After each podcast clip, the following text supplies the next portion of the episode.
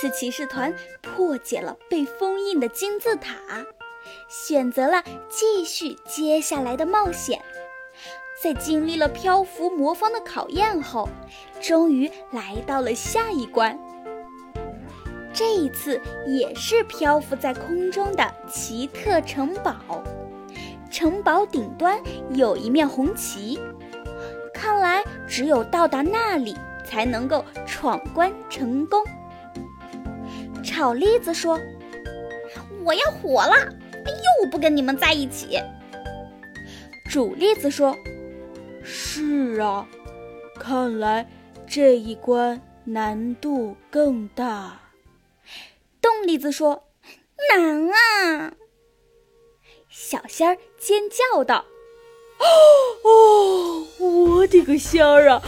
我看到前面有一团乌漆麻黑的东西，手里还拿着一把锋利的大刀，好可怕呀！”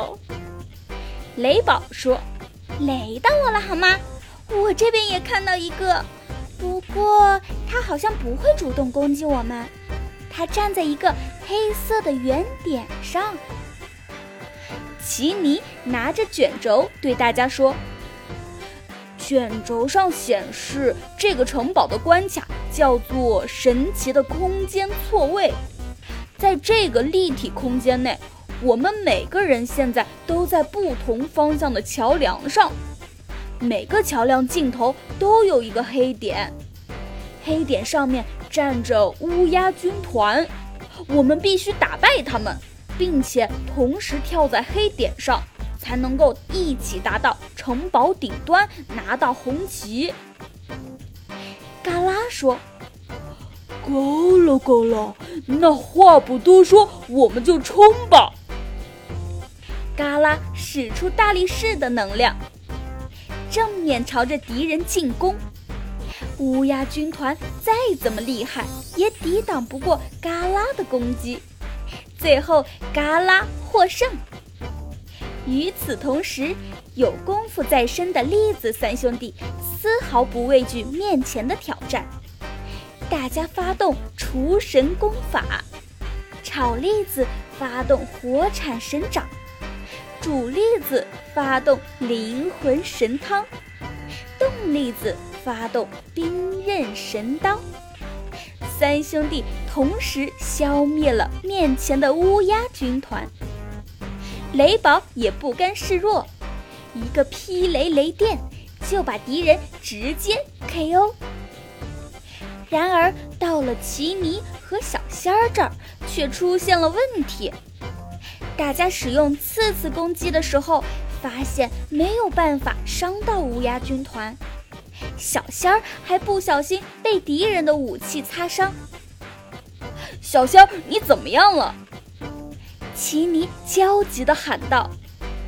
小仙儿皱皱眉，缓了缓，回复道：“我的个仙儿啊！哦，我没事儿。”可是我们两个怎样才能打败面前这个乌鸦军团呢？就在这时，奇尼和小仙儿所在的桥梁旋转了角度，并合并在一起。两人对视而笑。奇尼说：“看来这一关有意让我们使出新开发的绝技了。”小仙儿笑着说。我的个仙儿啊！是时候展现真正的技术了。两人齐声喊道：“奥义，刺刺陀螺！”说罢，只见两人十指相握，紧扣在一起，并且开始高速的旋转。两人突然飞在了空中，像是一个带刺的陀螺，径直的飞向敌人。一个，两个，乌鸦军团最终被打败。战斗后，气喘吁吁的两人紧紧地抱住了彼此。雷宝说：“雷到我了，好吗？你们练了这么久都没有成功的技能，没想到今天居然在危机关头成功了，不愧是你们，真棒！”接着，大家在思考如何同时跳到对应的黑点上。奇尼说：“伙伴们，我相信大家的默契。我们摒除一切杂念，闭上眼睛，听到我的响指之后，大家一起从三数到一，我们就跳到前面的黑点上，好吗？”伙伴们捂着自己的胸口，感受着心跳声。随着奇尼一声响指过后。大家进入了倒计时，三、二、一，跳！默契团结的勇士们总是能够完成任何挑战。次次骑士团顺利地到达了城堡顶端。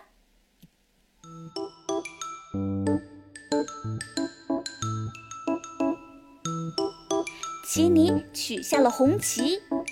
一个新的关卡大门也出现在了大家面前。